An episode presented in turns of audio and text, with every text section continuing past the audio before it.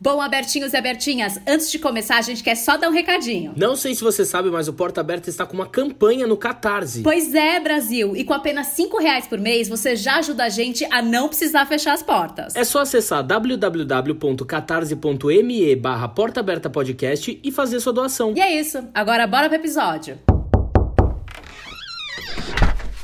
Aqui no Porta Aberta a gente vai trocar ideia, informar, dar risada e abrir as portas pro diferente. Com Lucas Romano E Priscila Oliva.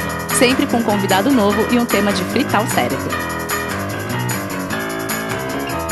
Sejam muito bem-vindos a mais um episódio de Porta Aberta! Olá, abertinhas e abertinhos! Tudo bom com vocês? Tudo certo? Brasil, hoje o podcast está muito, muito especial, com convidadas especialíssimas. E eu quero começar aqui com uma questão, uma coisa pra gente pensar, né? Muita gente acha e sempre achou que as siglas LGBTQIAP+, e religião não andam juntas, que elas são como água e óleo e que elas não se misturam. Então hoje a gente tá aqui para provar o contrário, que a sigla LGBTQIAP+, e religião se mistura sim. Exatamente. Hoje duas mulheres transgênero com experiências religiosas diferentes vão bater um papo com a gente sobre a aceitação e o acolhimento na religião. Por favor, recebam a mestra em antropologia Lilith Esther e a professora da rede pública e candidata a vereadora, a reverenda Alexia Salvador. Gente, uma salva, Uma de, salva palmas. de palmas. Bem-vindas, meninas! Bem-vindas. Nossa, que prazer, que prazer ter vocês aqui com a gente. Ai, obrigada, meus amores, pelo convite, pela oportunidade de vir aqui somar, de conhecer vocês. E é isso aí, tamo junto. É, muito obrigada, Ai, muito gente. feliz. É um prazer enorme, reverenda, para estar com você. Eu tô acompanhando você faz um tempo. Eu tô tipo, ela é babado mesmo. A gente, a gente fez esse, esse match aqui, dá esse match aqui, Lilith. Gostei. Ah, eu, eu queria muito, antes de começar também, é, eu e a Pri, a gente queria agradecer a presença de vocês duas, porque é muito importante, no momento que a gente tá vivendo, a gente abraçar e respeitar a tudo e a todos. Então, ter vocês duas aqui é de uma potência e a presença de vocês já é uma declaração, uma ode ao amor e ao respeito ao próximo, que esse é o nosso objetivo no programa de hoje, em respeito a todo mundo e a todos. Obrigado de verdade. É um prazer, gente. Bom, então vamos lá. Alexia, vou começar com você, né? Você é uma mulher que rompeu paradigmas históricos, sendo a primeira mulher trans a ser ordenada clériga na América Latina, a primeira mulher trans a entrar no Cadastro Nacional de Adoção. E assim, você sabe que você tá mudando a história, né? Eu falei hoje pro Lucas que a gente tá com uma parte da história do Brasil hoje no Porta Aberta, porque você vai ser sempre lembrada com uma importância enorme para as futuras gerações. Você sente um peso, uma responsabilidade com isso? Conta um pouquinho pra gente desse processo. Ai, Priscila, eu, eu sou muito grata a essa força que eu chamo de Deus, mas que outras pessoas chamam por outros nomes, que é uma responsabilidade grande, mas também é uma alegria poder, em meio a tanta adversidade, desfrutar essa realidade de ser mãe, de ser clériga e de sinalizar que os nossos corpos travestis também podem estar nesses espaços. Esses corpos travestis, caso queiram ser mães, também podem ser mães. E eu tenho Uhum. duas filhas trans, então isso ganha um, um sabor mais gostoso ainda, porque hoje eu tenho muito orgulho de falar para as pessoas que a minha família transafetiva também Uhum. existe. Eu sei que categorizar a família é o ó,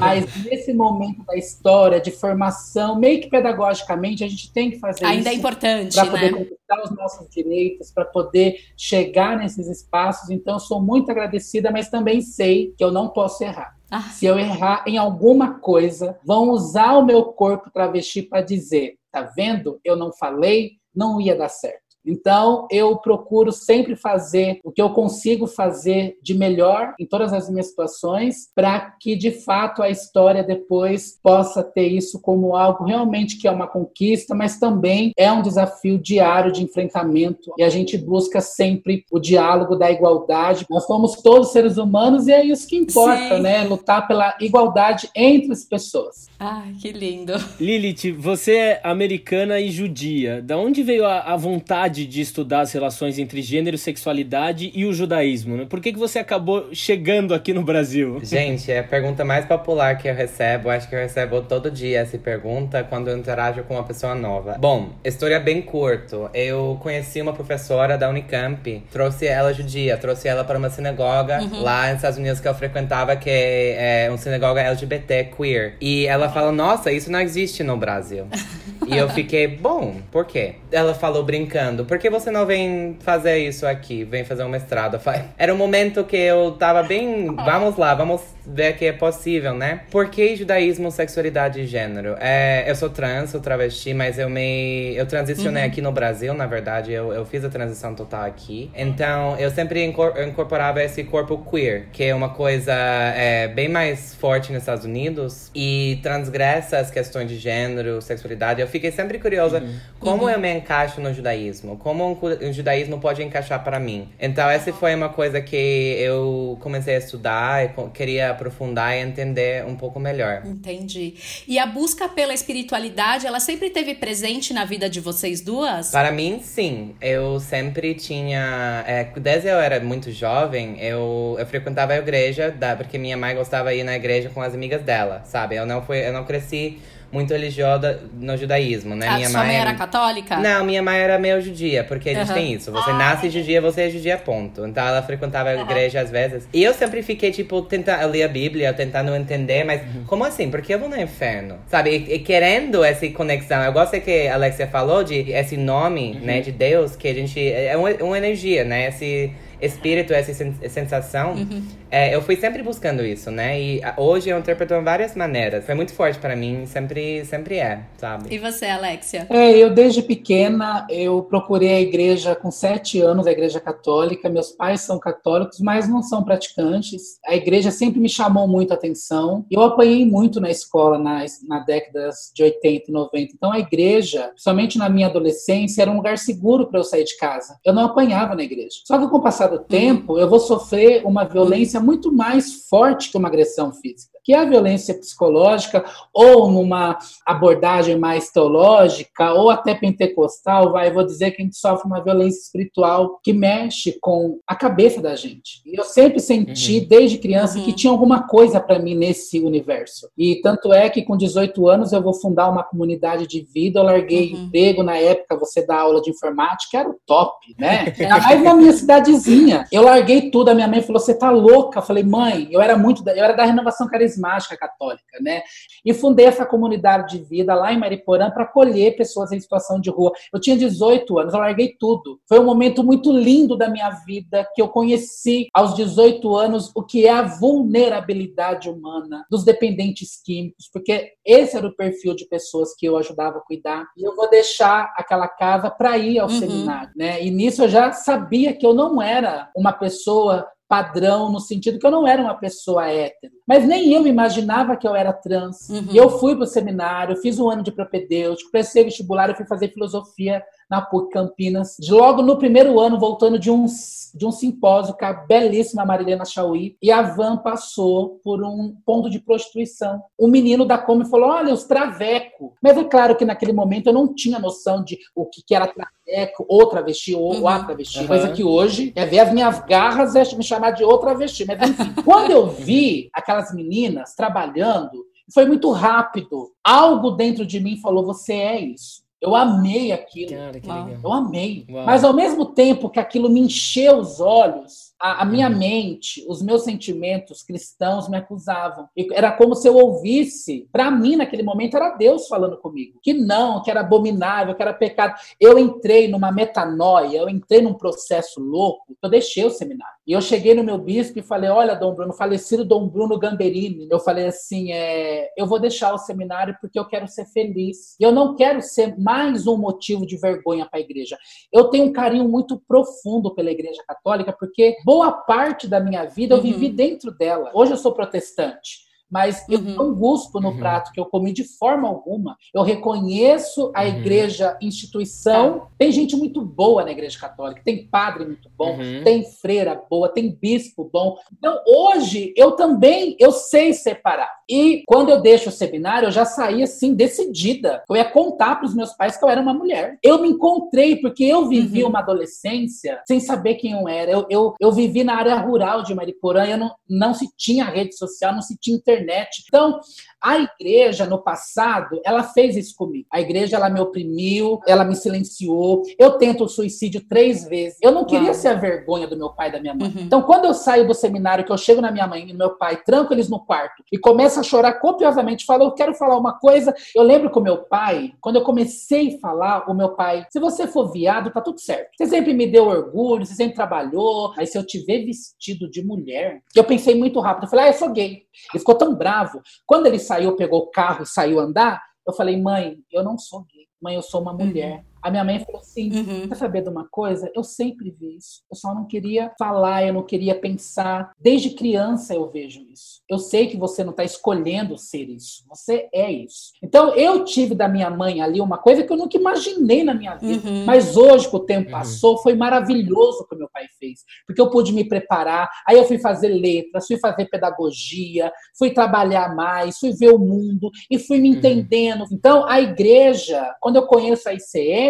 né, para ser uma liderança religiosa, coisa que no passado a igreja falou, não, Uhum. é abominável, eu chego numa igreja e escuto. Deus te fez assim. Não tem nada de errado com você. Ai, é que muito louco, gente, é muito louco. Muito acolhedor, né? É isso relaciona com a importância, eu acho, de ver, porque lembrando da primeira mulher trans judia que eu vi, uma mulher que era ortodoxo, conservadora, visitou a sinagoga que eu frequentava e ela, o nome dela é Yiska Smith. E de ver uma mulher trans, uma coisa que eu não tinha as palavras, eu nunca conheci uma pessoa trans, mas de entender, ah não, mas é possível, Uhum. é, é tudo bem, sabe? É muito importante. Eu acho muito valoroso também de ver uma reverenda trans, sabe? É por isso eu fico muito. Eu sou meu fangirl, sabe? Esse momento de. "Oh!"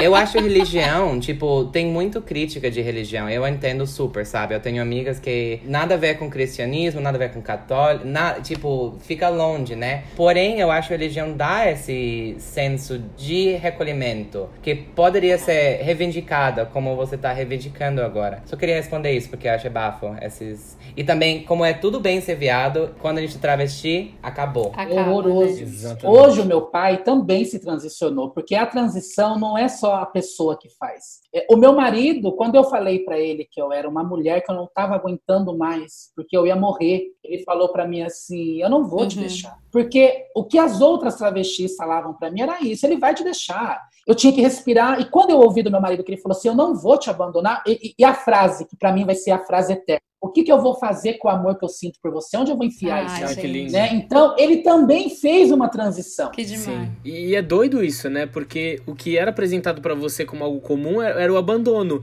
Então você se deparar com alguém que te traz amor acaba sendo algo inusitado, né? Mas por que, que não pode existir uma exceção pra abrir novas portas, né? Você se sentia, às vezes, Alexia, como uma exceção? Claro, olha aí, gente, eu tenho dois metros de altura. A minha voz, vocês estão ouvindo minha voz, eu poderia narrar jogo tranquilamente. Eu tô fora do padrão dito feminino. Eu chego de longe, vão falar, travesti chegou. Isso no começo me machucava. Hoje não. Eu lembro que o meu pastor, na casa dele, um dia ele falou assim: ah, porque você é uma travesti. Eu quase voei nele. Não, eu sou transexual, porque eu queria estar higienizadinha. Eu sou trans, travesti, não, por quê? Porque tudo que eu ouvia de travesti era ruim. Exato. Uhum. Hoje, eu crio as minhas filhas dizendo para elas: vocês são travestis. A mamãe é travesti, porque são as travestis que abriram as portas para que a gente tivesse junto nessa Uhum. casa. Exatamente. É claro que eu respeito quem se sente transexual, eu não estou aqui deslegitimando. Que nem no Brasil, e a Lilith sabe muito bem, não se usa o termo transgênero, quase não se usa. Uhum. E as pessoas ainda, ainda usam errado. É mulher transgenerar. É, então, você sabe que a gente tinha essa A questão. gente ficou com essa dúvida. É né? adjetivo transgênero e transgênero. Entendi. Então, eu mesma defendia muito isso. No, quando eu comecei a ficar um pouquinho conhecida, a transgênera, vários repórteres, editoras de revista, não, porque é transgênera. Aí você... Hoje, gente que me entrevistou há anos atrás, que quer uma nova entrevista, ah, eu sou travesti, ah, mas você falava que era transgênera. Também eu sou transgênera, mas a minha identidade é travesti. E eu tenho um orgulho muito grande de ser uma travesti, porque foram as travestis que fizeram com que eu hoje chegasse onde eu cheguei. Que lindo. Exatamente. Eu acho que é uma, uma tentativa também de modificar, né, Alex? Eu acho que existe essa questão hoje de que, poxa, por tantos anos as pessoas alegaram, é, colocaram em cima dessas mulheres travestis tantas coisas ruins e elas, como você disse, abriram tantas portas que eu acho que nada mais justo também que fala, não, peraí, vamos dar a devida importância a isso, né? Eu acho que é uma forma de ressignificar de uma maneira linda. É o mínimo que eu possa fazer para que a identidade travesti não desapareça, uhum. não morra. Mas é uhum. é claro, eu reafirmo, é direito nosso de ser humano de se identificar e se apresentar da forma, é um direito seu, né? E hoje eu, eu exerço esse direito, ensino às uhum. minhas filhas que a gente tem que ter orgulho, né, de Silvia Rivera, uhum. Marsha Johnson, que foram pessoas que abriram uhum.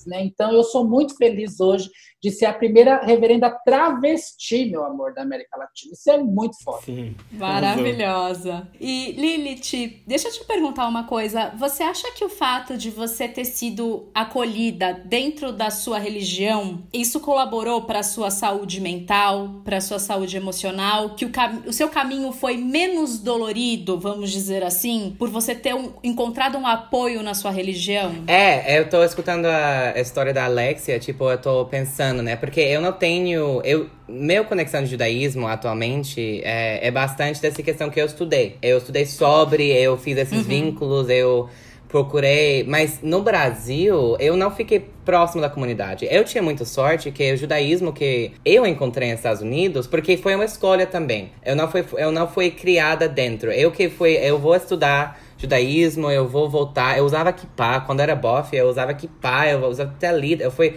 Eu fiz todos os negócios bem certinho de religioso. E o babado foi que quando eu comecei a conhecer outros judeus, eu tinha sorte de conhecer judeus viados, judeus trans, então, meu judaísmo sempre foi um judaísmo LGBT, uhum. se a gente vai usar esse termo. Eu, isso foi muito babado, porque eu não precisava contemplar. Claro que existia, né? Mas as pessoas que. Eu falei, não, eu vou fazer Shabbat, eu vou fazer os, os feriados, as cerimônias, tudo junto com as pessoas parecidas comigo. Então, é muito bom quando existe acolhimento, mesmo em judaísmo particularmente, a gente tem tanto vertente. Tem um, tem um ditado que é tipo, dois é, judeus vai ter três sinagogas, né? Se colocar dois judeus numa ilha, vai ter três sinagogas porque ninguém vai concordar. E nos Estados Unidos tem. É, é, é, bem isso mesmo. Nos Estados Unidos tem tanto judeu, você consegue de achar a sua comunidade. E eu cresci num lugar bem também é, metro. Eu não sei como falar isso em português. Uhum. Metropo metropolitano. Sim. Tipo, perto de São Francisco. Eu tinha muito essa sorte também. Porém, é, voltando né, nessa questão, eu nunca conheci uma judeu trans. De fato, uma mulher trans judia, travesti. Que a gente não usa travesti no mesmo jeito nos Estados Unidos. Eu uso esse termo só aqui. Uhum. Então, foi. Tipo, eu fiquei, mas como eu faria isso? Como eu poderia ser? E agora eu conheci a Sucena, a Sucena que a gente ficou amigas. E ela judia trans, é, travesti também. Então, é muito babado de ter esse acolhimento. Eu queria também responder desse, da questão de higienização da travesti, para trans, porque é um babado muito forte. Eu tô adorando tudo que você tá falando, Alexa, porque existe muito isso. Eu me, eu me reafirmo, travesti também, por essa razão. Eu trabalho na empresa, eu trabalho é empresa multinacional, é um privilégio enorme, mas eu falo, não, você trabalha com travesti. Sim. É ressignificar a palavra, né? Exato, e também falar, tipo, ela é igualmente válida. A travesti que a gente vê na rua, que não tem silicone, que não que tem chuchu, que tem barba, ela é igualmente válida como a gente, que tem acesso Sim. ao hormônio, etc. Sim. Então é, é, muito complicado, porque existe uma pressão uhum. enorme. Mas isso vem do fundo, eu acho, desse, desse pressão, dessa generalidade, querer impor nossos corpos esses uhum. padrões de beleza para também a gente sobreviver, né? E é muito bom quando a gente consegue de romper isso uhum. e ficar, foda-se, eu vou fazer o que eu quero esse é meu corpo.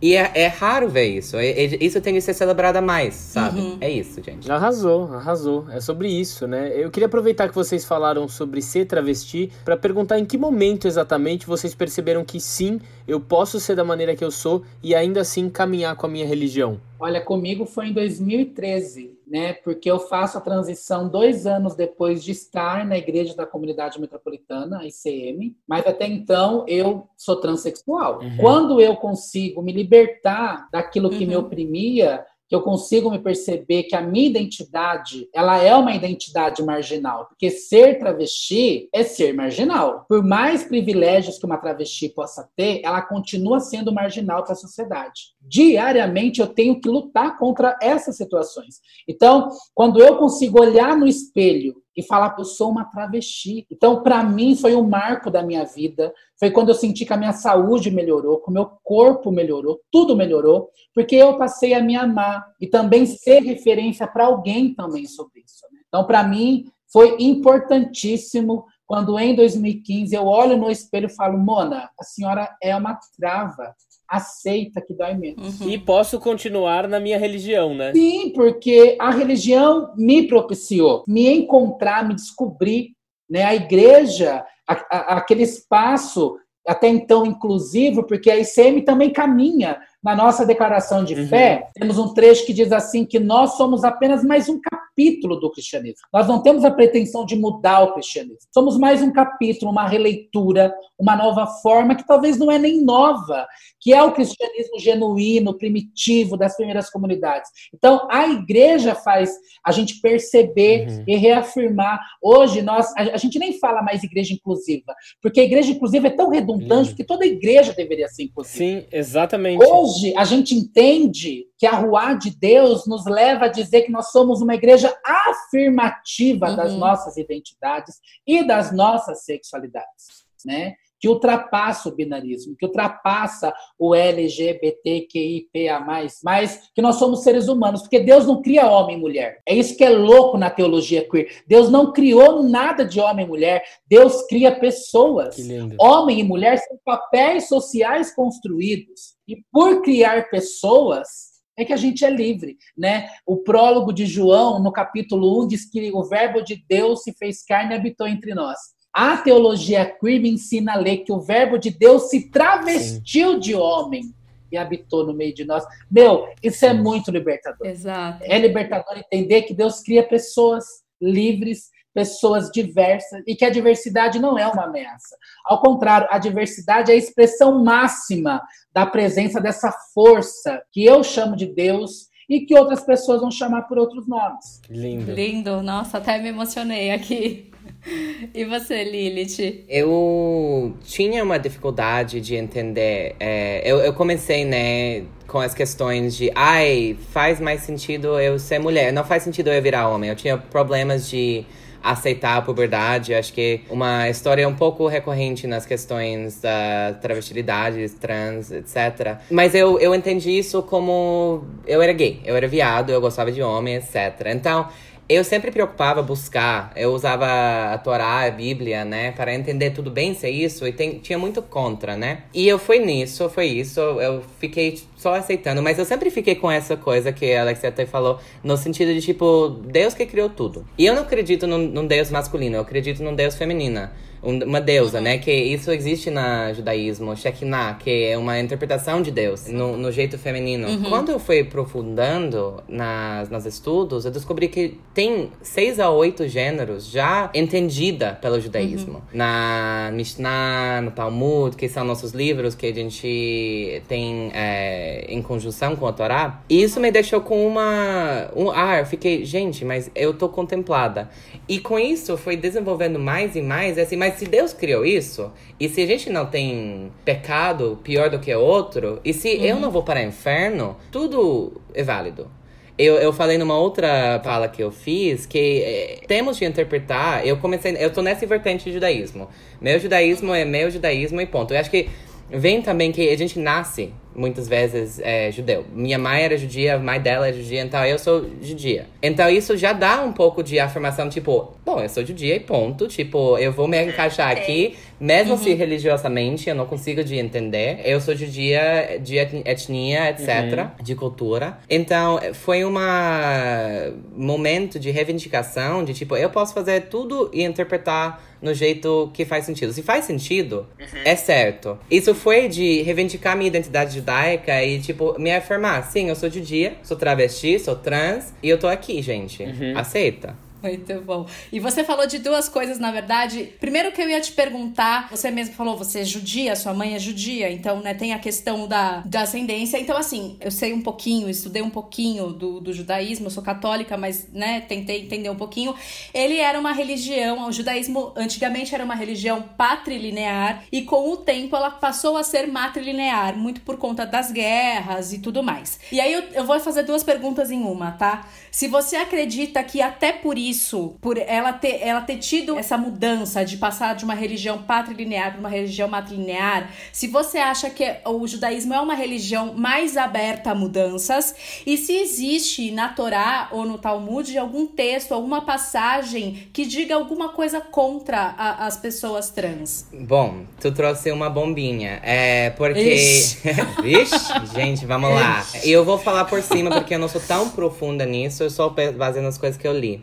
Historicamente, judeus na Europa, porque se a gente vai pensar sobre a vivência de judeu europeu, é, tinha muito guerra, como você falou, tinha muita uhum. opressão. A gente não era é parte dos europeus, né? né? Antissemitismo e, e, tudo. E tem umas teorias que virou matrilinear para manter a comunidade crescendo, porque é, aconteceu muito estupro, uhum. aconteceu muitas outras coisas. Então, pelo menos a gente uhum. conseguiu de manter nossa comunidade, porque sempre era em risco de, de exterminação. Questão de matrilinear também é questionada, por exemplo, hoje em dia. Por que se meu pai é judeu, eu não posso ser judia, por exemplo? Eu tenho de me converter. Tem vertente de judaísmo que precisa que você se converte. Uhum. Eu não acredito nisso. Tá. Eu acho errada, mas é isso. Tá. Eu acho que a questão de judaísmo e gênero e de ser matrilinear, eu não sei, porque existe muito machismo no judaísmo, é muito sexismo também. Então, tipo, mesmo que a gente é, é poderosa, é, a gente, como mulheres no judaísmo, uhum. a gente sempre ocupa um espaço do, da outro. Porque, historicamente, os judeus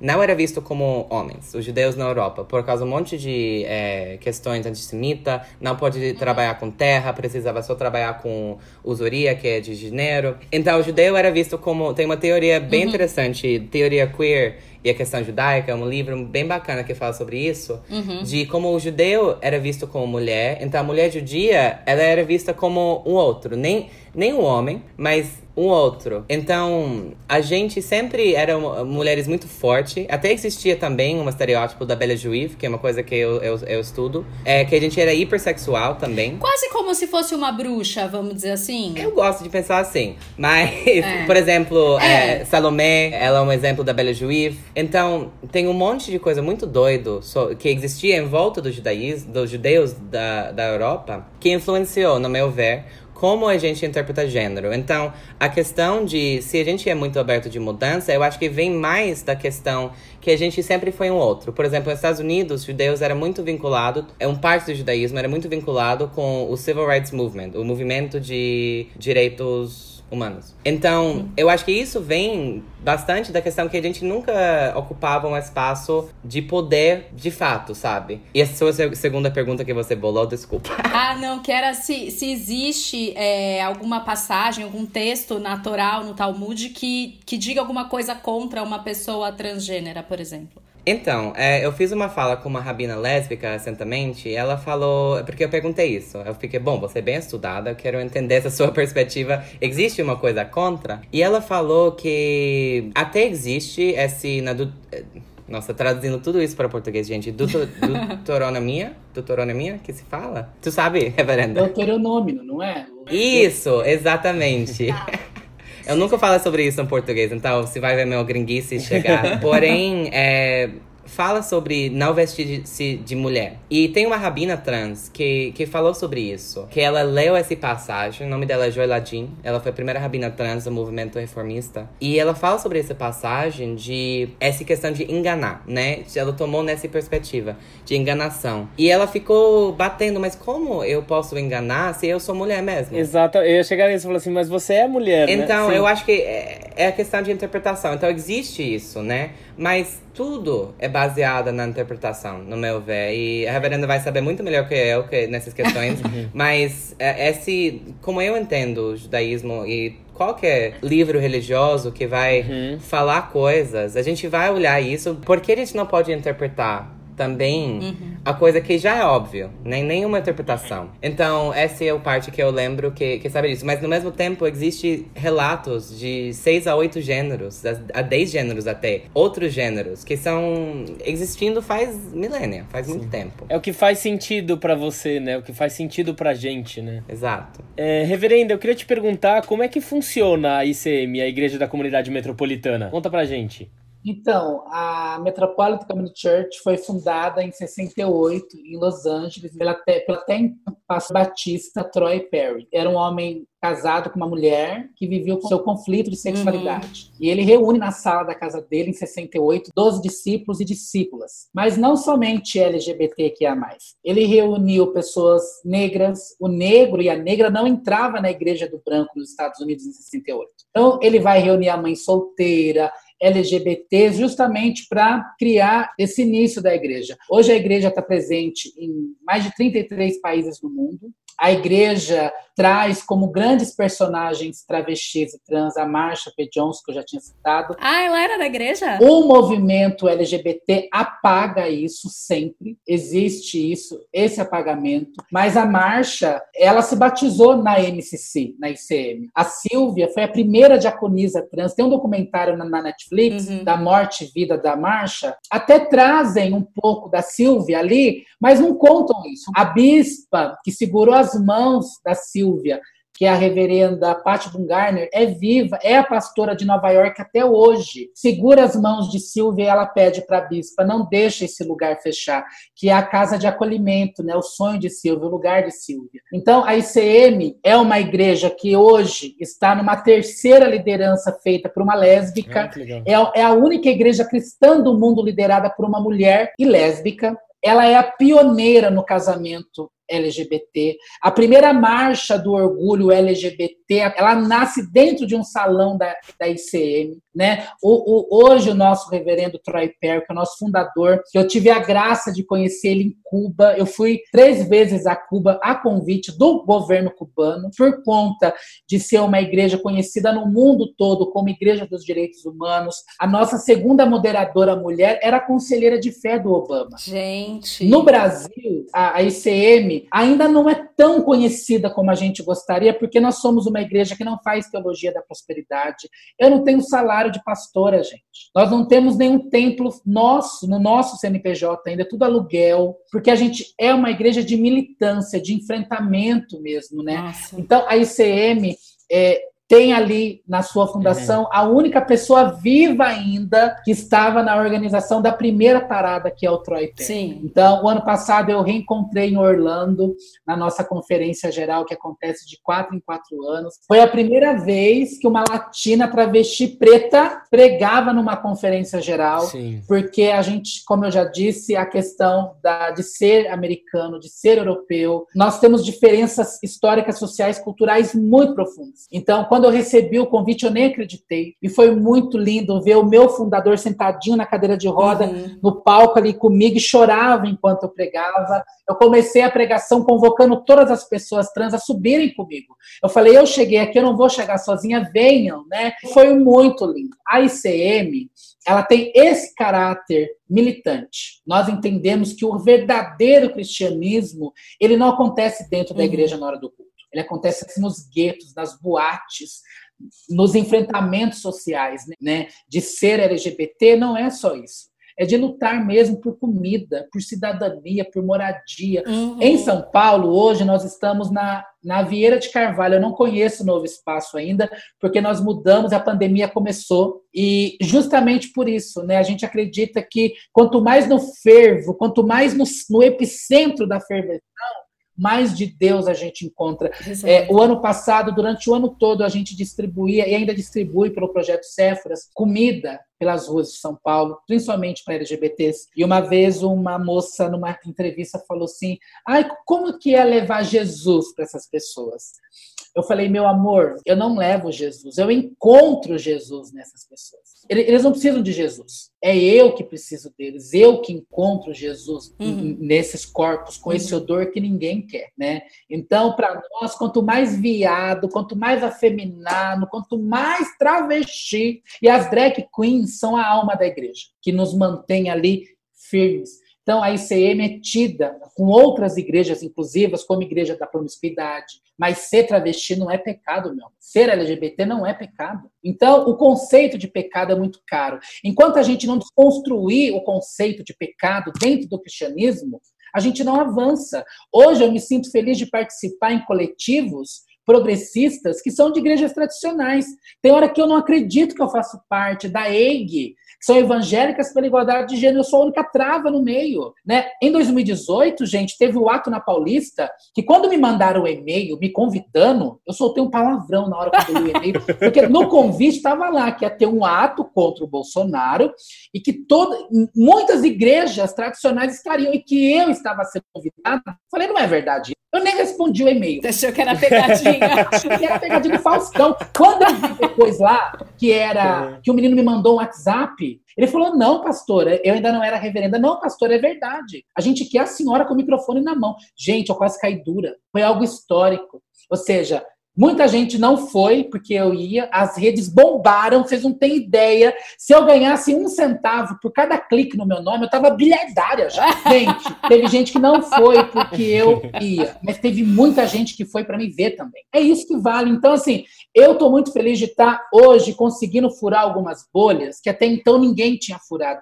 E não é mérito meu, não, gente. É graça de Deus. É graça. Nesse meu lugar de cristã, eu não consigo entender de outra forma. Porque eu sou. Eu sou uma pessoa horrorosa, gente. Eu tenho um poço de, de, de, de defeitos. Mas todo né? mundo. Eu sou imperfeito. todo mundo. Então, quando eu vejo coisas acontecendo na minha vida, eu só posso entender que é muito amor de Deus. É muito amor de Deus.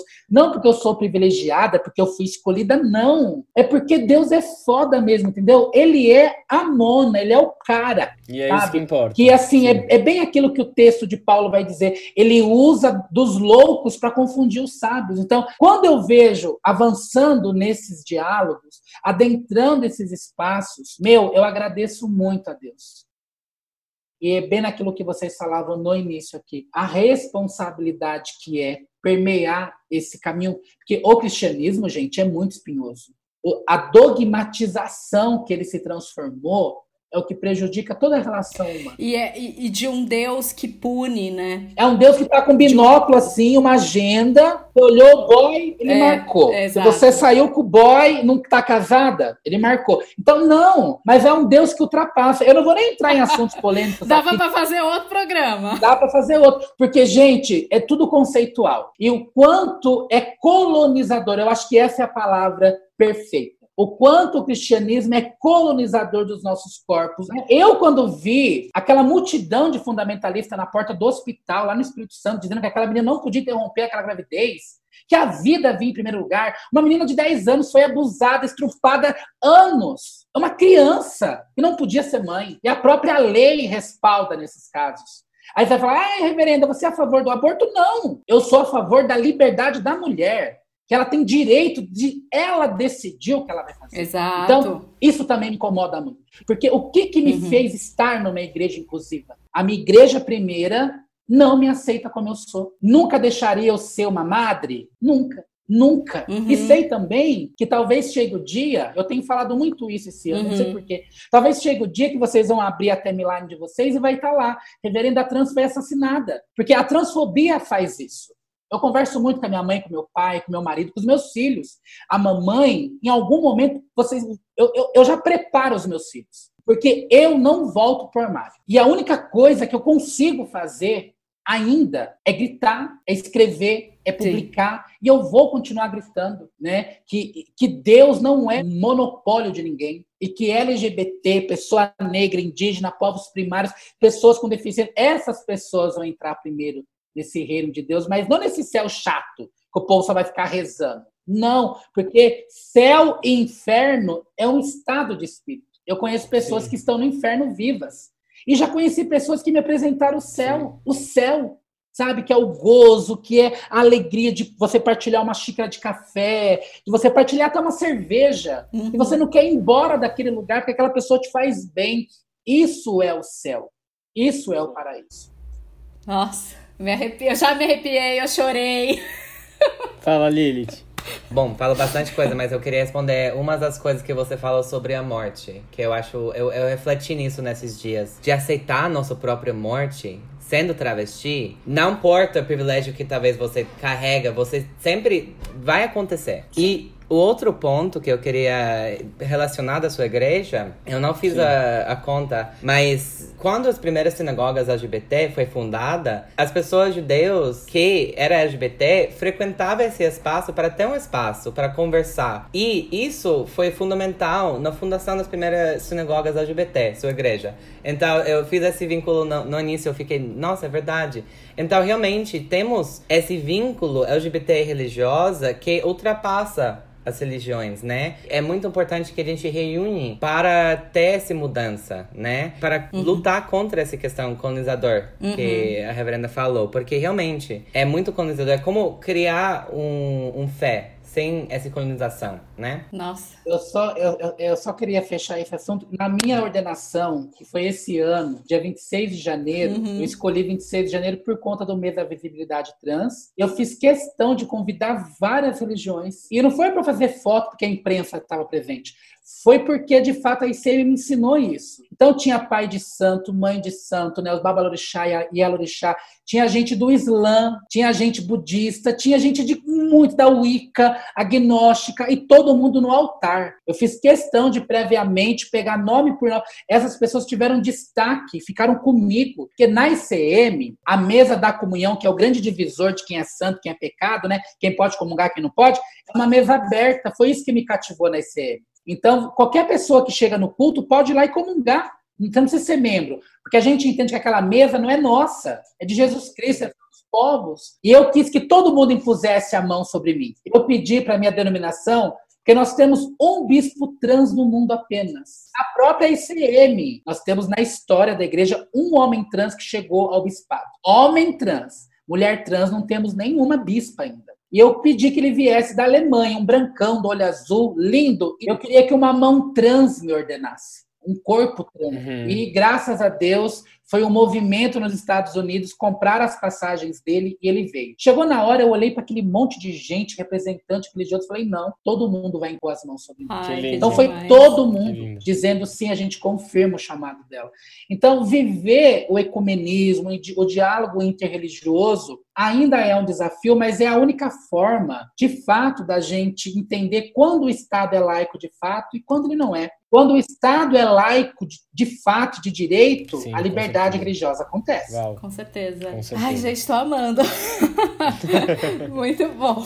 É, Lilith, eu tenho uma dúvida. Eu assisti, inclusive, a live que você fez na Webinares, que você participou junto com a Sucena. É, até eu me, me emocionei bastante quando ela falou, né, que foi muito importante para ela o dia que ela pôde acender as velas do menorá num shabat.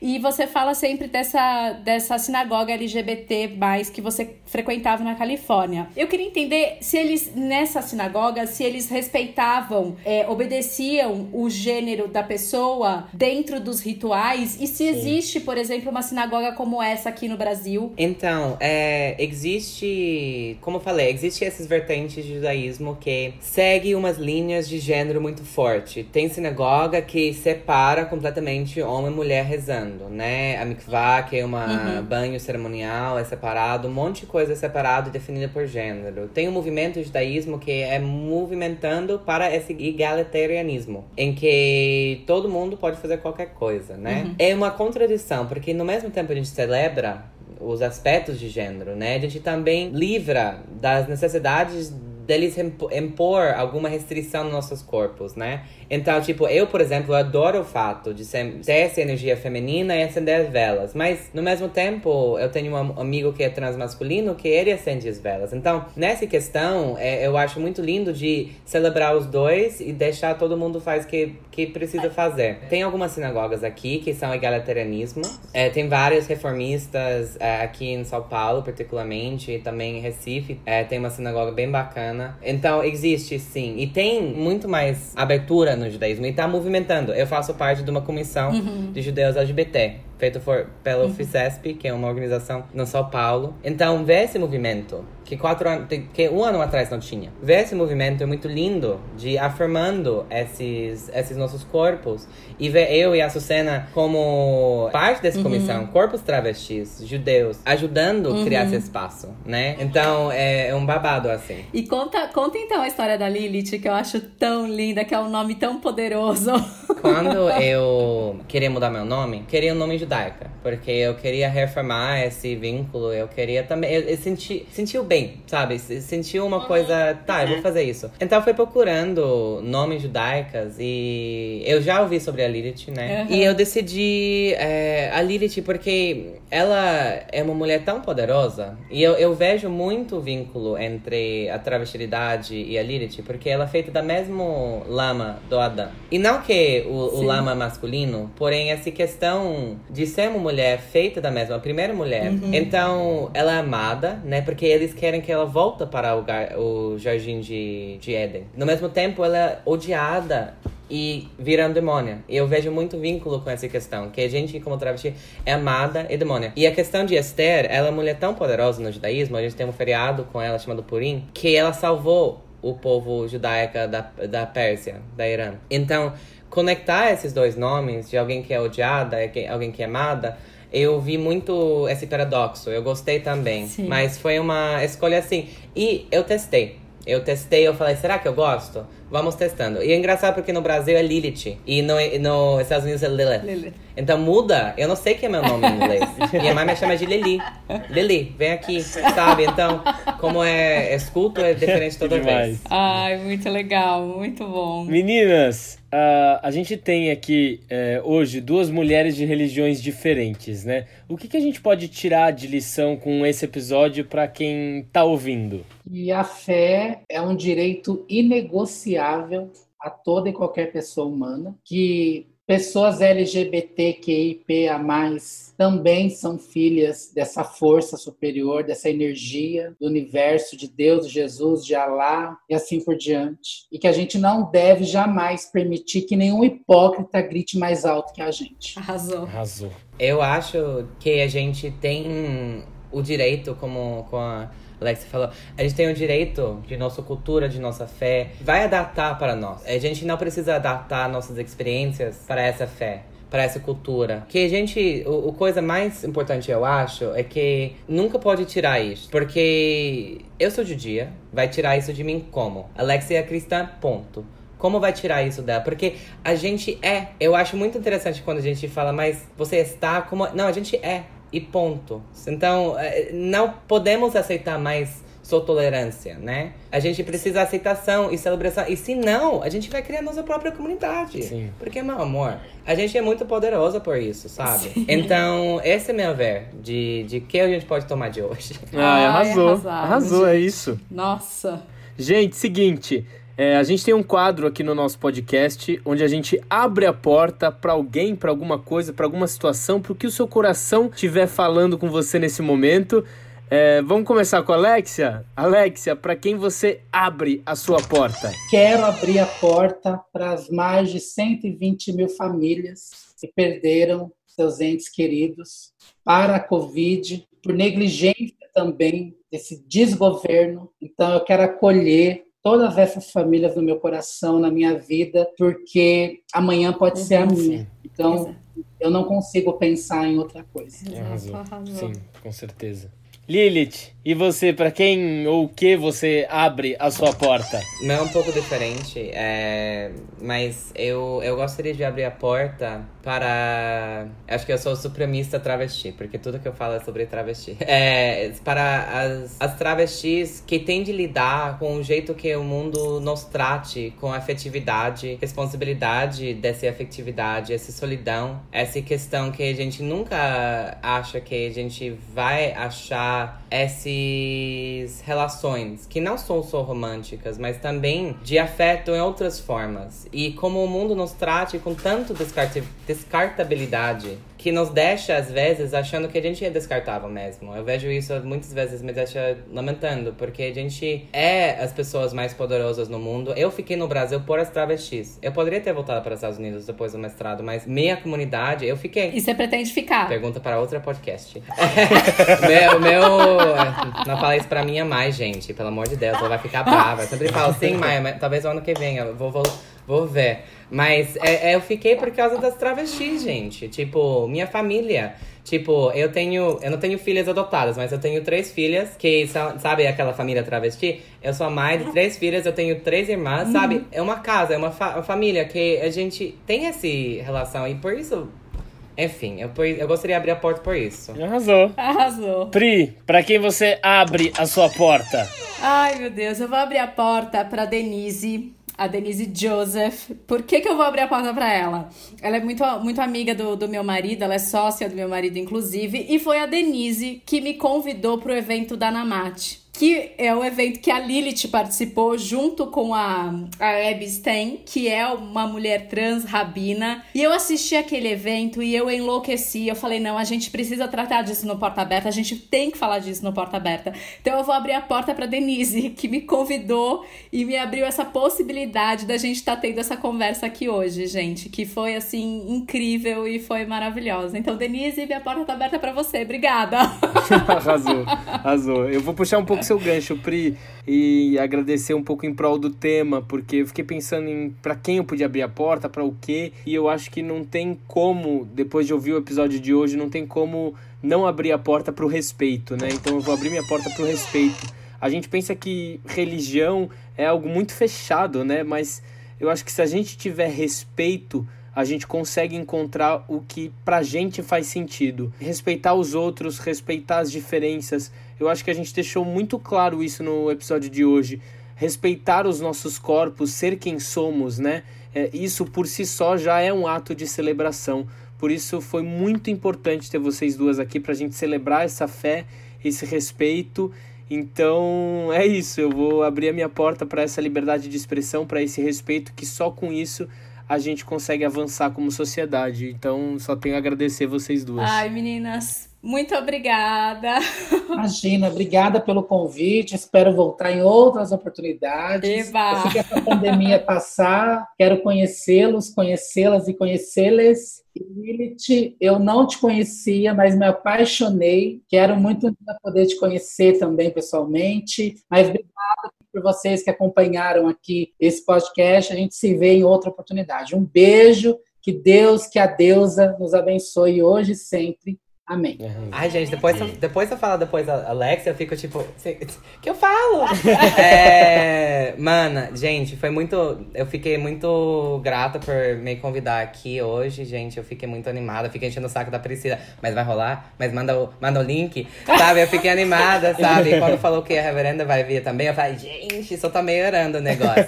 Eu tô adorando essa oportunidade de falar é, sobre um pouco da minha perspectiva, da minha experiência. Também mostrar que existe dias trans, a gente existe. É, eu espero de conhecer vocês também. Alex, eu vou adicionar você no Instagram, a gente vai virar amiguinha, vamos trocar figurinha. Aliás, para quem quiser conhecer mais vocês, deixa as redes sociais de vocês para os nossos ouvintes poderem conhecer um pouquinho mais de vocês. Meu é Lilith Esther, Lilith Underline Esther. Ah, o meu é arroba Alexa Salvador Oficial, Alexia com XY. E Facebook, Instagram e no Twitter é Alexa Salvador. Tá? Espero vocês lá. Arrasaram. E para vocês que estão nos ouvindo, toda segunda estaremos aqui para bater um papo. Dúvidas, sugestões, críticas, elogios, gente, manda para nós lá, arroba Porta Aberta Podcast. É isso. E bom, para finalizar aqui, gente, religião é o outro, é o amor. Então é isso que a gente tem para tirar do episódio de hoje. Obrigado, gente. Um beijo. Beijo, tchau. Tchau.